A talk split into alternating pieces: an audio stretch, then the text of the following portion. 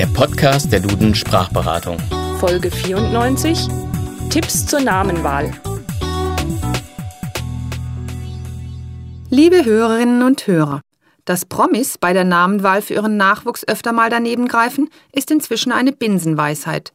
Der Sohn von Verona Poth hört auf den Namen San Diego. Andere Promi-Kinder heißen Fifi Trixibel, Speck Wildhorse oder Papula Abayomi. Aber was in Promikreisen noch angehen mag, ist in Buxtehude oder Böblingen eher fehl am Platz. Und so lohnt es sich genau zu überlegen, welchen Namen man seinem Kind mit auf den Lebensweg gibt. In unserem Podcast geht es daher heute um einige Aspekte, die es bei der Vornamenwahl zu beachten gilt. Klangvolle exotische Namen haben sicherlich ihre Vorteile. Sie verleihen ein Stück Individualität. Eine Rebanna oder eine Ilenia bekommt wahrscheinlich mehr Aufmerksamkeit als eine Silke oder eine Inge. Nützlich ist es aber auf jeden Fall, wenn der klangvolle hawaiianische Name auch für deutsche Ohren noch einigermaßen eingängig klingt und wenn er nicht allzu schwer zu schreiben ist. Auf jeden Fall sollte man sich bei einem fremdsprachigen Namen genau informieren, wie er korrekt geschrieben und ausgesprochen wird. Dabei hilft zum Beispiel das Vornamenlexikon von Duden. Darin kann man sich natürlich auch über die Bedeutung des Wunschnamens informieren. So möchte vielleicht nicht jeder einen Namen haben, der mit Krieg und Kampf zu tun hat, wie das zum Beispiel bei vielen alten germanischen Vornamen der Fall ist. Humor ist bei der Namenwahl auf jeden Fall fehl am Platz. Kein Kind dankt den Eltern vermeintlich lustige Verbindungen wie Rose Klose oder Claire Grube. Und nicht ohne Grund verweigern die Standesämtern manchen ausgefallenen Namenwünschen ihre Zustimmung.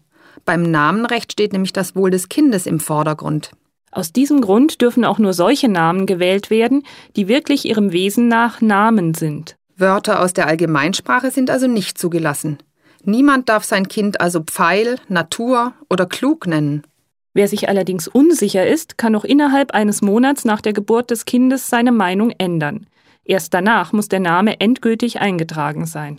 Ja, keine leichte Entscheidung die Namenwahl.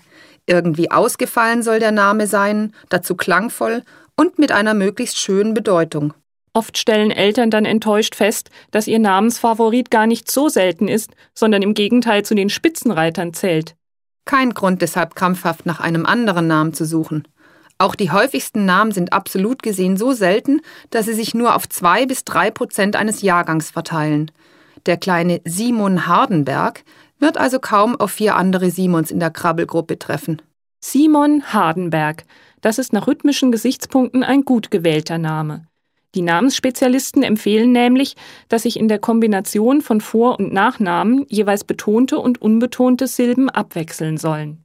Genauso wie empfohlen wird, zu einem kurzen Nachnamen einen eher langen Vornamen zu kombinieren. Zum Beispiel Jonathan Doll. Und zu einem langen Nachnamen gerne auch einen kurzen Vornamen zu nehmen, wie Pia Hagemeister. Wer gerne Kurz- und Koseformen aller Leni, Tami oder Toni mag, sollte sich fragen, ob er nicht doch lieber die Vollform ins Stammbuch eintragen lässt.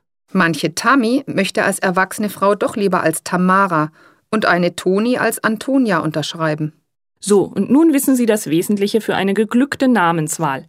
Vielleicht können Sie Ihr Wissen ja demnächst mal anwenden. Wir jedenfalls sagen Tschüss. Am Mikrofon waren wie immer Annette Auberle und Evelyn Knörr.